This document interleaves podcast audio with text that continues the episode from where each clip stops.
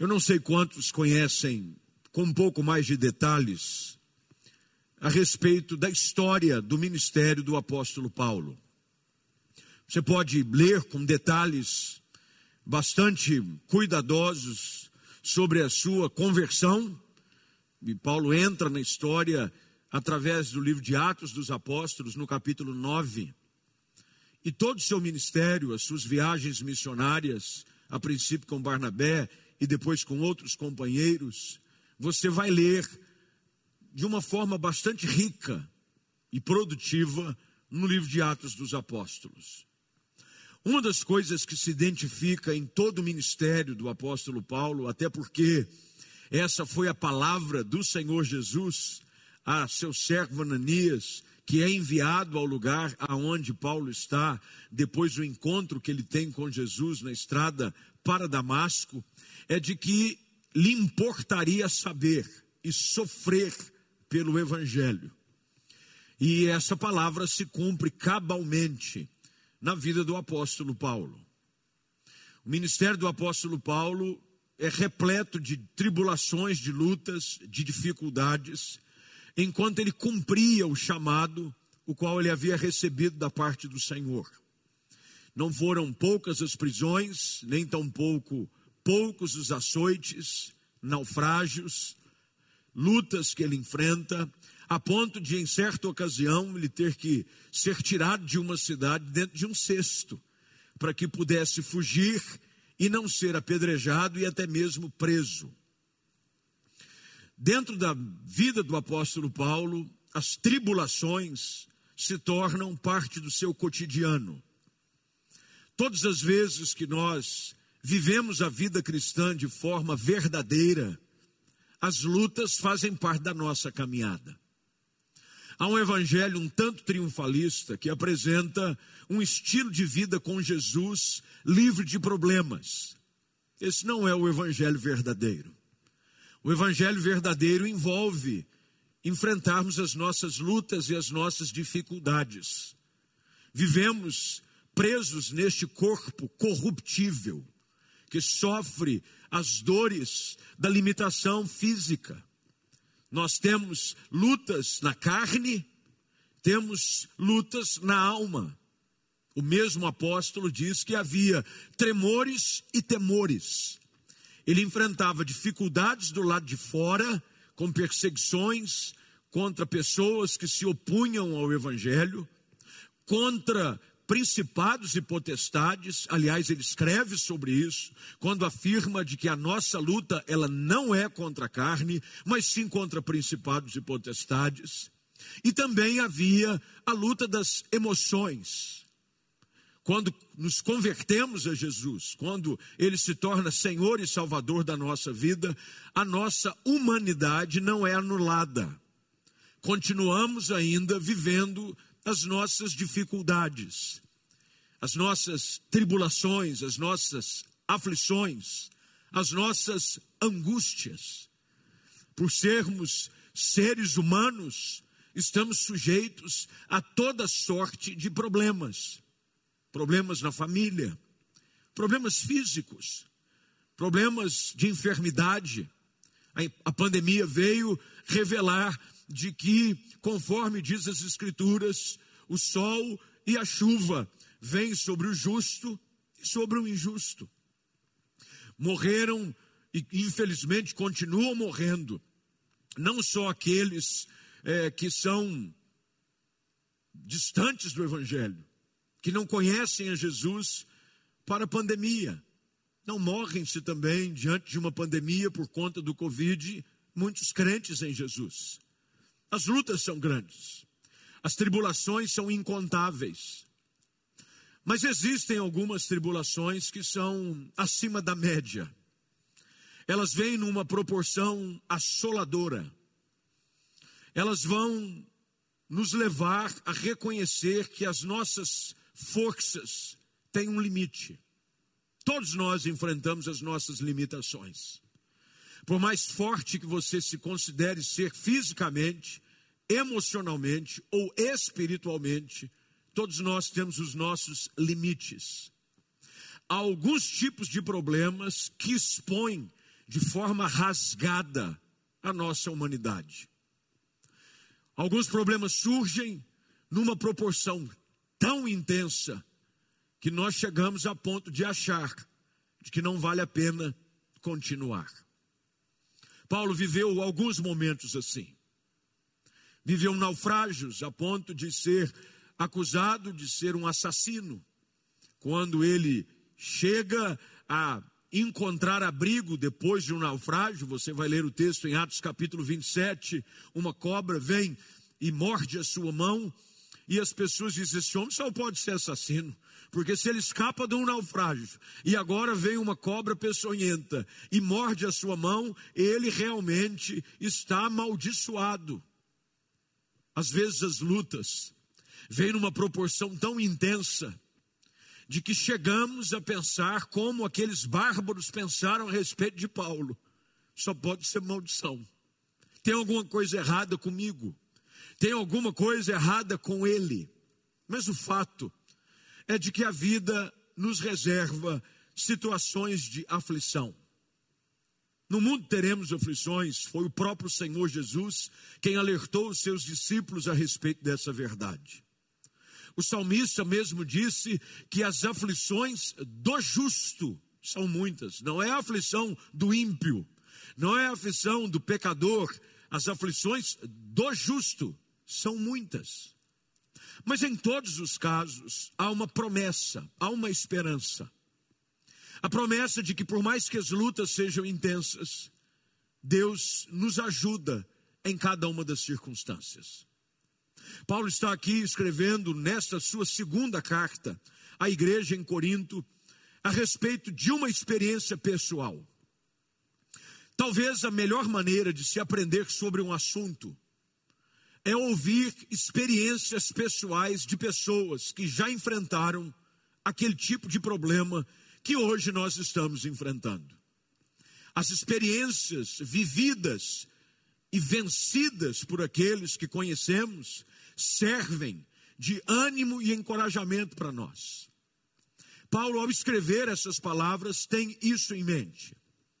Ele está encorajando aqueles irmãos sobre como vencer as tribulações da vida, por mais grandes que elas sejam, por mais difíceis que elas possam se tornar. Paulo, no verso de número 4, primeiro dá uma palavra de ânimo para aqueles que são alvo das suas palavras. No verso de número 4, Paulo diz: Deus é Ele, o Deus que nos conforta em toda a nossa tribulação. Até porque no verso de número 3, ele diz que esse Deus é o Pai da misericórdia e ele é o Deus de toda consolação. Uma das primeiras coisas que nós identificamos quando as lutas se tornam intensas e quando a tribulação insiste em nos alcançar, é o fato de que nós não enfrentamos as lutas da vida sozinhos. Há um Deus que é por nós, há um Deus que nos ajuda, há um Deus que prometeu estar conosco todos os dias, há um Deus que se fez carne, o Verbo se fez carne e ele habitou entre nós. E ele não só habitou entre nós, como ele age em nós, e pela pessoa do Espírito Santo, ele habita em nós. Paulo, ao escrever essas palavras à igreja em Corinto, está dizendo: esse Deus de toda consolação, ele se faz presente e ele me conforta, ele me ajuda nas minhas tribulações, para que através das minhas experiências, eu possa ajudar outras pessoas a enfrentar as suas lutas com esperança e com fé. É com isso em mente que o apóstolo Paulo escreve as palavras que seguem o versículo de número 4. E ele, de uma forma bastante didática, aliás, é uma característica das epístolas paulinas. Paulo sempre teve uma maneira muito didática em expor princípios do reino, verdades do Senhor aos seus ouvintes. Ele agora, com muita didática, fala sobre princípios que nos ajudam a enfrentar tribulações de natureza adversa. Ele agora, no verso de número 8, que foi o verso que usamos nessa noite para a nossa reflexão, ele diz: Eu não quero que vocês ignorem a natureza da tribulação. Existem várias naturezas de tribulação. Existem tribulações que são de natureza espiritual.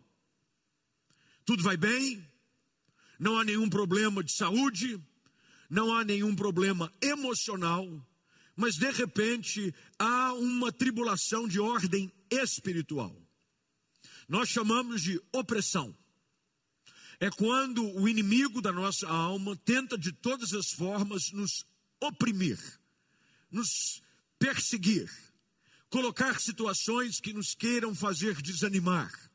Existem situações reais e presentes, quase que no cotidiano de todos nós, quanto a esse tipo de tribulação, essa natureza espiritual, que precisa ser combatida e vencida com as armas da nossa milícia, que o próprio apóstolo Paulo afirma não serem carnais, mas poderosas em Deus para destruir essas fortalezas e anular qualquer tipo de pensamento inculto, qualquer tipo de pensamento que Paulo chama de sofisma, que é um pensamento impuro, subversivo.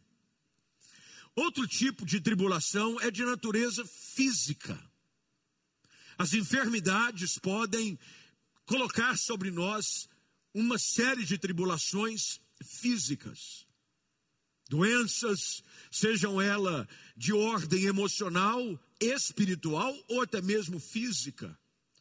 Alguém que é acometido de uma síndrome, de um mal, de uma enfermidade crônica, pode gerar um tipo de tribulação que faz com que as pessoas entrem em desespero. Houve-se um diagnóstico de uma enfermidade que a ciência ainda não encontrou cura, uma pessoa que é diagnosticada com um tumor maligno, alguém que ouve um diagnóstico de uma síndrome rara, alguém que ouviu a respeito de um tipo de câncer que ainda não há um tratamento bem sucedido. Existem tribulações de ordem física. Existem também tribulações de natureza emocional. Ela não, nada tem a ver com o aspecto espiritual, nada tem a ver com o aspecto físico, carnal, mas é emocional. Pessoas que vivem presas numa depressão, numa angústia, numa ansiedade desenfreada, no qual a sua alma, as suas emoções adoecem não encontra-se nenhum diagnóstico, passa-se por todos os exames, faz-se um check-up de tudo aquilo que você pode imaginar, cardíaco, estomacal, das vísceras, você faz um ultrassom de um abdômen total, faz-se um check-up pulmonar e o resultado é: não há nada. Mas dentro da sua alma há algo que te incomoda, angustiado, tristes sem explicação, lutas que fazem parte da nossa humanidade.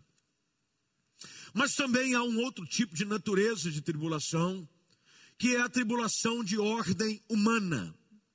Eu digo com isso tribulações causadas por nós mesmos ou de pessoas contra nós.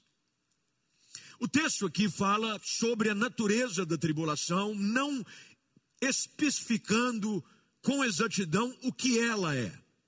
Alguns estudiosos acreditam que essa tribulação está relacionada pelo fato de Paulo ter citado que essa tribulação, conforme diz o verso de número 8, aconteceu na Ásia.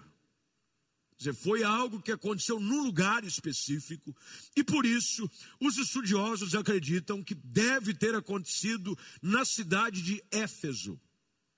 Na cidade de Éfeso, Paulo diz que enfrentou bestas feras.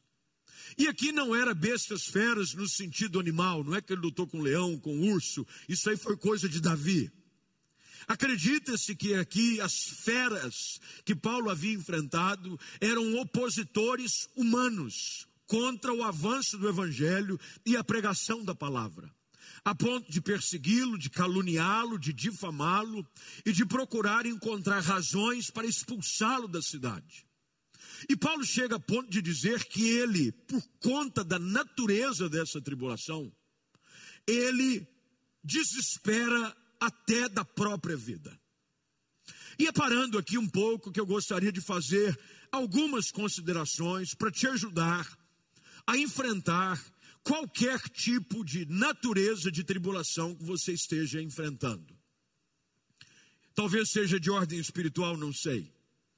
Quem sabe é de ordem física, há uma enfermidade, há um problema, você está acamado, porventura por situação causada pela Covid ou um outro tipo de enfermidade. Quem sabe você está enfrentando uma natureza de tribulação emocional, você está abatido. Como Davi escreve em um dos seus salmos, porque está abatido a minha alma? Por que, que você se abate dentro de mim? O que está acontecendo? Pastor, eu ando triste, eu ando desanimado, eu ando depressivo. As tribulações que Paulo afirma ter enfrentado, e aqui especificamente, não vinham numa proporção comum. Existem algumas lutas, existem algumas tribulações que enfrentamos, que vêm numa força sobre comum. O texto diz, se você puder acompanhar comigo em casa, por favor, o faça. Diz que a tribulação não podia ser ignorada, porque Paulo estava afirmando que era acima das suas próprias forças. Paulo estava dizendo que em si próprio ele não conseguia encontrar ânimo para permanecer de pé. Ele havia feito de tudo, com certeza. Assim como todos nós, quando as lutas vêm, tem uma tendência natural de reagir. Quase que todos, comumente, quando um problema surge, têm uma inclinação natural de reagir. Reage-se reage, eu vou lutar contra o problema, recebi um diagnóstico, eu vou fazer o tratamento, estou com um problema no casamento, eu vou enfrentar essa crise, estou com um problema com o filho em casa, nós vamos vencer luta esse, esse problema, eu estou desempregado, vou sair para a rua, mandar currículo e eu vou conseguir um emprego novo, pastor, eu estou passando com um problema emocional, vou buscar auxílio, seja de um psicólogo, um psiquiatra, de um pastor, de alguém que seja, mas eu vou enfrentar o problema. Naturalmente nós reagimos assim, mas há algum tipo de problema e tribulação como essa, que Paulo disse ter sobrevindo sobre ele na Ásia, que era acima das suas forças. A intensidade do problema era tão grande que o próprio apóstolo confessa no final do verso de número 8 que ele chegou a ponto de desesperar-se até da própria vida. Ele temeu pela própria vida. A situação era tão crítica, era tão desesperadora, era algo tão além das suas forças, que ele chega a ponto de dizer: Eu acho que não há escapatória. Chegou o meu fim. Talvez Paulo estivesse pensando sobre o final do seu ministério. Chegou ao fim. Eu não vou conseguir terminar aquilo que o Senhor me chamou a fazer. Paulo talvez estivesse pensando sobre o fim da sua própria vida física. Eu vou morrer, temendo, temendo pela vida dos seus companheiros. Paulo sempre realizava o ministério cercado de pessoas. Em ocasiões era Lucas, era Barnabé, era João Marcos, era Timóteo. Em cada uma dessas situações, aonde ele, em outra Silvano, que inclusive escreve algumas cartas em conjunto com Paulo, estes porventura estivessem correndo risco de vida. E Paulo diz: chegamos num ponto em que não sabemos mais o que fazer. É além das minhas forças e eu estou desesperado. Você já chegou em situações onde o desespero tomou conta da sua vida? Você entrou em desespero. Afinal de contas, você olhou para os seus recursos, eles já não existiam. Você buscou possibilidades de escape, de saída, de resolução de um problema e todos se esgotaram. E você se viu preso ao desespero. Olha só, não era uma reação de uma pessoa não crente. Era o apóstolo Paulo, crente em Jesus, servo de Deus, apóstolo dos gentios. Há situações na nossa vida de que por mais que nós tenhamos vida intensa com Deus, a nossa humanidade aflora e tenta nos convencer de que não vale a pena continuar. Desesperamos, nos preocupamos, queremos jogar tudo para o alto, a ponto de alguns intentarem contra a sua própria vida. As últimas estatísticas, e por questões de ética e bom senso, daqueles que são os órgãos que conseguem quantificar esses números, afirmam que o número de pessoas que cometem suicídio no mundo aumentou de forma assustadora. Pessoas desesperando da vida, achando que não vale a pena caminhar, que não vale a pena insistir. Qual é a saída que o apóstolo Paulo apresenta aos irmãos da igreja em Corinto? Qual é a saída que o Espírito Santo de Deus traz para nós nesse dia, nessa noite, neste culto online? É muito simples o texto, ele é bem didático, como disse, que era uma característica muito específica na vida do apóstolo. Verso de número 9, por favor.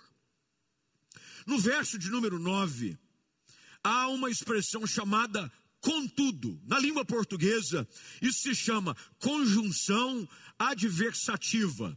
Isso quer dizer uma divergência de ideia. Paulo está dizendo: as pressões da vida, a tribulação que eu estou enfrentando, está tentando me convencer de que não há o que fazer, de que realmente eu não tenho forças para sair desse buraco e de que o desespero já assumiu as rédeas do meu futuro. Entretanto, contudo, Paulo diz: eu já morri. Paulo está dizendo: nós já tivemos a sentença de morte. O que, que ele está querendo dizer com isso? De que a vida dele já não era mais valiosa nem preciosa para si. Ele já havia morrido para o mundo, e ressuscitado com Cristo para uma nova vida. Portanto, tudo que viesse a acontecer na sua vida era lucro. E ele tinha uma perspectiva clara de que tudo que acontece na vida daquele que tem Jesus como Senhor e Salvador traz um benefício para si e para a glória de Deus. Essa é uma perspectiva que nós precisamos ter. Não há nada que aconteça na nossa vida que não venha contribuir para o nosso bem e trará glória ao nome de Jesus Cristo. Que coisa maravilhosa é sabermos de que nós não precisamos ser escravos dos problemas, nem mesmo aprisionados pelas tribulações da vida. Eu preciso crer e confessar de que há um Deus que me ama, que tem um plano para a minha vida, e de que por mais que as lutas sejam intensas, Ele é maior e fará com que tudo que está acontecendo contribua para o meu bem e para a glória de Jesus Cristo. Paulo está dizendo: eu não vou olhar para os problemas, meu Deus é maior do que os problemas. E aí ele ajusta a sua perspectiva, ele ajusta o foco do problema. No verso de número 9 ele diz: Nós não confiamos em nós mesmos. O fato é de que se você começar a olhar apenas para os recursos que você tem na resolução do seu problema, facilmente você entrará em desespero. Se você olhar para as possibilidades humanas, realmente você achará que não há mais o que fazer. É por isso que o apóstolo Paulo ajuda a igreja em Corinto, assim como o Espírito Santo de Deus, hoje nos ajuda através dessa palavra a ajustar o nosso foco e a entender que Deus é aquele que nos sustenta. A palavra de Deus diz no Salmo de número 27, verso de número 5, que no dia da adversidade, Ele nos oculta no seu pavilhão. no recôndito do seu tabernáculo, ele nos acolhe e ele nos coloca elevados sobre uma rocha. Paulo está escrevendo aqui já no verso de número 9. Eu faço um contraponto a essa ideia de desespero, porque eu não confio em mim, e sim num Deus que ressuscita os mortos. Paulo está dizendo: há um poder que é muito maior do que o meu. Eu realmente sou fraco e necessitado, como diz o salmista, mas Deus é quem cuida de mim. Quando os meus recursos se esgotam, os de Deus jamais acabam. Deus continua com a sua mão estendida, resgatando pessoas de situações desesperadoras. Ele continua estendendo a sua mão e fazendo-nos mais uma vez ficar de pé, não pela nossa força, não pelo nosso recurso, mas pela sua infinita graça e bondade. Paulo diz aos seus ouvintes de que o que o ajudou a vencer as lutas e as tribulações da vida foi vencer a sua autoconfiança. Nos dias de hoje, há muito sobre autoajuda, sobre autoconfiança. É importante você ter autoconfiança. É importante você ter autoestima. Mas nenhuma dessas coisas tem o poder de fazer por você aquilo que só Jesus tem o poder de fazer. Por mais que você considere-se alguém com altíssima autoestima, por mais que você se considere alguém extremamente autoconfiante, todos nós, assim como o apóstolo Paulo, enfrentaremos ou já enfrentamos, ou quem sabe, estamos enfrentando agora, uma situação que é acima das nossas forças situações que nos levam a desesperar. É por isso que Paulo diz: por mais que eu me esforce, e nós precisamos nos esforçar, ninguém sai de um buraco sem se esforçar, ninguém vence uma tribulação, uma luta, um problema sem fazer a sua parte, mas você tem que acreditar de que além daquilo que você faz, há coisas que Deus faz por você. Deus sempre vai fazer por nós aquilo que nós não temos condições de fazer por nós mesmos. É por isso que Deus enviou Jesus Cristo. O homem não tinha condição nenhuma de salvar a si próprio. A exigência do pecado era derramamento de sangue, era morte. E não tínhamos como pagar o preço exigido para justificação. É por isso que Deus enviou o seu Filho Jesus Cristo, para que todo aquele que nele crê não pereça, mas tenha vida eterna. Eu vou até Jesus, o confesso como Salvador, faço a minha parte, e Ele então já fez por mim no Calvário aquilo que eu jamais conseguiria fazer pelos meus próprios méritos. Paulo diz: no meio do desespero, da tribulação e da aflição, eu me lembro de que não posso confiar apenas em mim mesmo, e sim no Deus que ressuscita mortos. Logo depois do culto das 17, alguns minutos, uma hora e tanto atrás, acabou, eu preguei essa mesma mensagem. E eu saí, as pessoas começaram a serem dispersadas para irem para casa e uma moça me esperava, assim, bem no pé da plataforma. Eu a reconheci, mesmo por detrás da máscara. Ela veio falar comigo, já com lágrimas nos olhos, dizendo: Pastor, essa mensagem foi para mim. Eu disse: Que foi, minha filha? Ela já vem lutando contra um câncer bastante agressivo. Já fez algumas sessões de quimioterapia entre altos e baixos, e agora ela estava bonita, com seu cabelo todo já crescido. Eu até a elogiei, dizendo: Como você está bem? Como é que está seu marido? Ele está lá em cima, pastor. Mas eu estou vivendo um momento difícil. Essa semana eu ouvi do médico que a minha enfermidade voltou de forma ainda mais agressiva. E eles vão tentar fazer mais uma sessão de químio. e depois disso é apenas um tratamento paliativo. E me deram apenas dois anos de vida. Eu orei com ela e disse: Você ouviu a mensagem que nós compartilhamos hoje? Ela disse: Eu ouvi, pastor, por isso que eu vim aqui. No meio das nossas crises, nós precisamos acreditar num Deus que faz coisas inimagináveis. Paulo está dizendo de que por mais que a tribulação seja grande, por mais que o problema seja imensurável, ele apresenta o Deus que ressuscita mortos. Eu disse àquela menina: se Deus ressuscita mortos, curar alguém de uma enfermidade é nada para ele o Deus que traz à existência as coisas que não existem, pode, no poder da Sua palavra, mudar destinos, curar enfermidades e surpreender mais uma vez a humanidade com o seu poder e com sua glória. Oramos juntos. Ela saiu daqui um pouco mais animada. E eu confesso que saí daquela oração comprometido a orar todos os dias por aquela moça, para que ela veja da forma como o apóstolo Paulo apresentou nesse texto, um Deus que se faz presente na hora da angústia.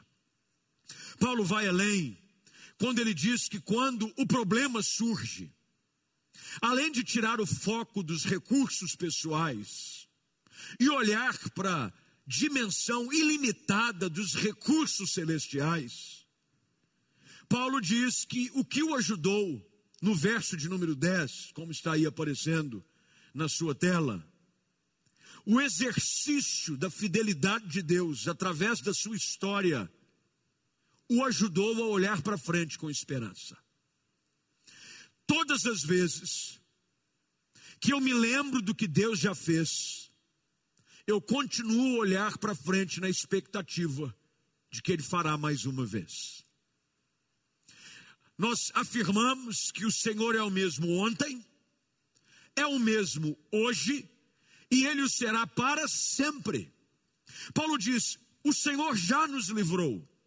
Com certeza, Paulo está se lembrando de algumas situações como essa, em que ele teve que descer dentro de um cesto, fugindo de uma cidade, de um naufrágio ao qual ele sobreviveu, de um apedrejamento, de açoites.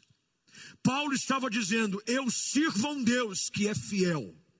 Ele já me livrou no passado de situações complexas, difíceis, desesperadoras, e como ele diz que não muda, ele me livrará mais uma vez. Eu preciso acreditar de que o mesmo Deus que foi fiel até aqui, continuará sendo fiel até o fim. Deus não muda mesmo quando nós falhamos, mesmo quando nós titubeamos, Deus permanece justo e fiel. Ele diz: O Senhor nos livrou. E ele conjuga o verbo nos três tempos. Ele nos livrou, ele nos livrará e ele continuará a livrar. Ele está dizendo: Ele me livrou ontem, ele vai me livrar amanhã. E é por isso que eu sei que ele me livra hoje. Quando as tribulações da vida vierem numa dimensão a ponto de achar com que você não há como sobreviver. Você está se sentindo sufocado, desesperado. Lembre-se da fidelidade do Senhor. Ele prometeu que jamais nos deixaria, ele jamais nos desampararia. Ele disse que seria conosco todos os dias. E finalmente, Paulo faz um apelo à igreja há um recurso extremamente importante que nos ajuda a vencer momentos de intensa tribulação e desespero. É a prática da oração em nosso favor. Paulo, inúmeras vezes nas suas cartas, não tem vergonha nenhuma de pedir oração em seu favor. Muitos de nós, e eu posso usar da minha própria vida como testemunho para essa verdade, de que chegamos aonde chegamos como fruto da oração de muita gente. Filhos que são resposta e fruto da oração de seus pais. netos que são resposta da oração dos seus avós, maridos, esposas que são resultado de uma oração incessante por parte de um em favor do outro, pais que são resultado da oração dos seus filhos, amigos, irmãos, pastores, crentes, que são sustentados em meio às lutas e às tribulações intensas, por causa da oração do povo de Deus. Paulo, já agora concluindo o seu raciocínio no verso de número 11, ele escreve as seguintes palavras: ajudando-nos também vós com as vossas orações. Paulo está dizendo: eu me ajudo, Deus me ajuda, vocês me ajudam. Olha que tríade perfeita. Eu me ajudo, Deus me ajuda, vocês me ajudam. Quando há uma combinação perfeita desses três pontos, vencemos as tribulações. Paulo está dizendo: me ajudem em oração. É importante você buscar um lugar seguro para compartilhar o seu problema. Pare de compartilhar o seu problema em rede social. Eu fico extremamente incomodado com gente que vai em rede social postar as suas dores. Orem por mim, passa por luta, chora, faz cara. De... Meus irmãos, é provado de que 99,9% das pessoas que estão no Instagram são apenas curiosos. São raros os que verdadeiramente se importam com você. Há um lugar seguro onde nós podemos levar as nossas dores e apresentar os nossos problemas. Você talvez esteja pensando, pastor, é aos pés da cruz? Com certeza, mas também ao lugar da comunhão da igreja. Durante muitos anos foi prática e deixou de ser, por enquanto, por causa da pandemia, o hábito de trazer pedidos de oração em taças de oração. Não é o fato de você escrever o seu nome ou o seu pedido no papel que vai mudar alguma coisa, eu sei. Mas é o que isso simboliza. É você trazer ao altar e permitir com que semanalmente estejamos suplicando juntos pela sua causa. Paulo está dizendo: vocês vão me ajudar com as vossas orações em nosso favor, para que através delas sejam dadas graças a nosso respeito, pelo benefício que nos foi concedido por meio de muitos. Paulo termina dizendo: Eu creio que a oração de vocês vai me ajudar a vencer essa tribulação e eu vou chegar lá, do outro lado de pé, vencendo e trazendo glória ao nome de Jesus. É por isso que nós precisamos orar. É por isso que é importante você estar na igreja. É por isso que é importante você estar junto, junto com gente que se importa com você, que ora com você, que intercede por você, que clama por você. Nós cremos que a sua luta, a sua tribulação, o seu problema vai se transformar em motivo de testemunho, de honra e glória ao nome de Jesus. Eu não sei o que você está enfrentando, eu não sei qual é a sua luta, eu não sei qual é a natureza da sua tribulação, mas de uma coisa eu sei: Deus se importa com você. Deus tem interesse na sua vida. Não permita com que o desespero tome conta. Pessoas desesperadas tomam atitudes desesperadoras. Não tome nenhuma atitude de desespero. Lança sobre o Senhor o teu cuidado, a sua ansiedade, a sua preocupação. Diga a Ele, Senhor, é mais forte do que eu consigo resistir. Eu confesso que estou chegando a ponto de desespero, e você ouvirá do Senhor de que Ele é contigo, Ele te ajudará, Ele te fortalecerá e você continuará olhando para frente, na certeza de que dias melhores estão vindo na sua direção. Eu quero orar com você. Vou pedir gentilmente para você que nos acompanha nesse culto online, onde quer que seja, que, se possível, coloque-se de pé. Nós vamos clamar ao Senhor. Vamos pedir por socorro. Vamos fazer uso daquilo que o texto diz. Nós vamos orar orar por você. Quem sabe você que está em casa pode fazer um exercício simbólico, pôr uma das suas mãos sobre o seu coração. E eu quero, através desse culto online, ser o um intercessor para a sua vida. Eu quero orar por você. Eu quero orar pela sua causa, pela sua família, pelo seu casamento, pela sua saúde, pelas suas emoções. Mas eu quero que você se lembre: Deus é fiel.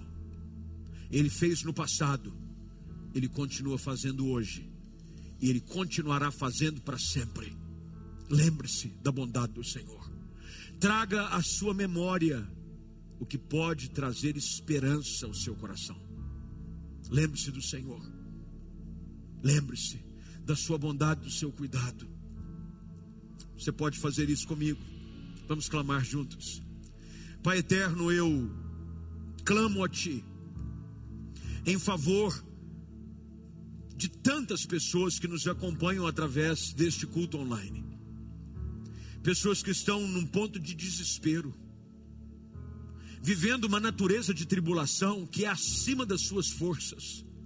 Casais às margens de um divórcio, filhos que estão à margem de um rompimento com seus pais, gente que está desesperado da própria vida porque a angústia de uma emoção desenfreada parece que assumiu as rédeas do seu hoje. Senhor, que o Senhor nos visite nessa hora, que o Senhor traga ânimo e força a cada coração, que a alma cansada encontre renovo em Ti, Jesus Cristo.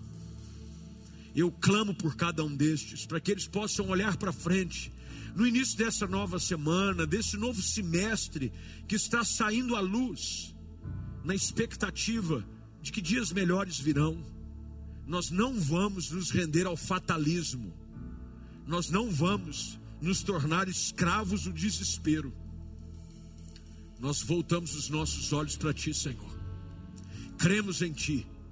Ajuda-nos fortalece o nosso coração na tua palavra, enche o nosso coração de fé e esperança, tira os nossos olhos dos problemas e ajuda-nos a colocar os olhos em ti, autor e consumador da nossa fé. Nós assim oramos, abençoando a cada um destes, com favor e graça, em nome de Jesus. Amém, amém e amém.